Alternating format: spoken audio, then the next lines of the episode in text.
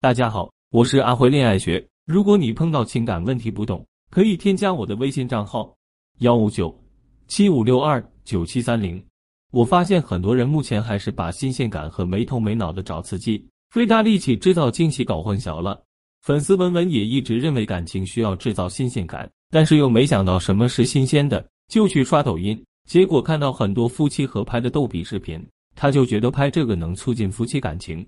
晚上等老公回来。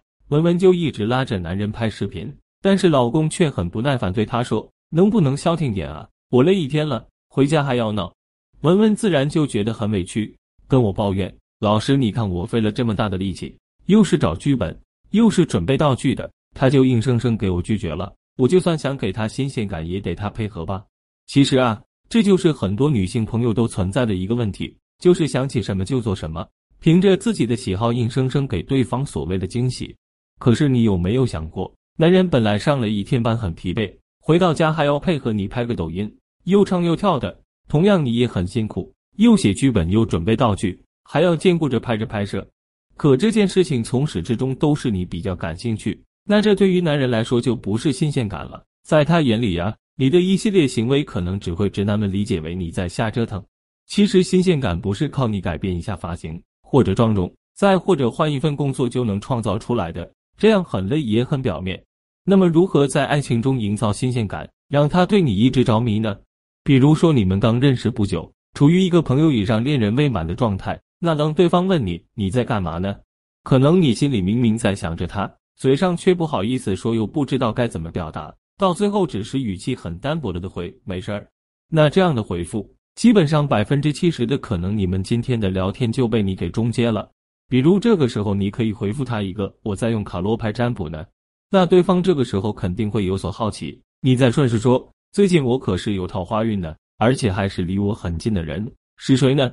不会是你吧？”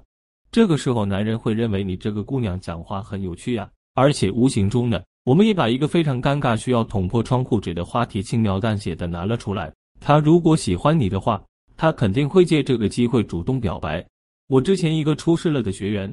她跟我聊到现在和老公相处时的一些趣闻，其中有一个让我印象深刻。有次学员老公去出差，然后晚上学员就问老公干嘛呢？对方说自己刚吃过饭，又反问了一句：“你呢？吃了吗？”然后学员啊就咬着自己的手指头发了一句含糊的语音说：“我没吃，我在咬手指。”对方立刻疑惑问：“你不吃饭咬什么手指啊？”学员就回了一句：“因为我得提醒自己要清醒一点，不能总是想着你。”什么事情都不想做。此话一出，一个有一点小倔强又非常可爱的小女人形象就非常的立体化。虽说已经结婚三年多了，可是偶尔的调皮一下，反而会让对方感到很新奇，而且还会激发他的保护欲，简直是一举两得。其实，我们不应该把制造新鲜感这件事认为是对男性的一种屈服，因为你要知道，只要你把握好尺度，那么你去制造新鲜感就是一件双赢的事情。你得到了他更多的关注和爱，他也得到了男人都向往的被需要的感觉，那你们的感情必然是越来越好的。感情也没有你想的那么复杂，何不用抱怨生活的时间好好学一下如何做个聪明的女人？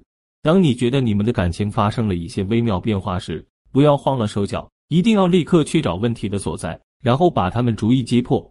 没新鲜感就创造新鲜感，没安全感就提升自我，有第三者介入。就好好审视你们的感情是否放得下，是否有挽回的必要。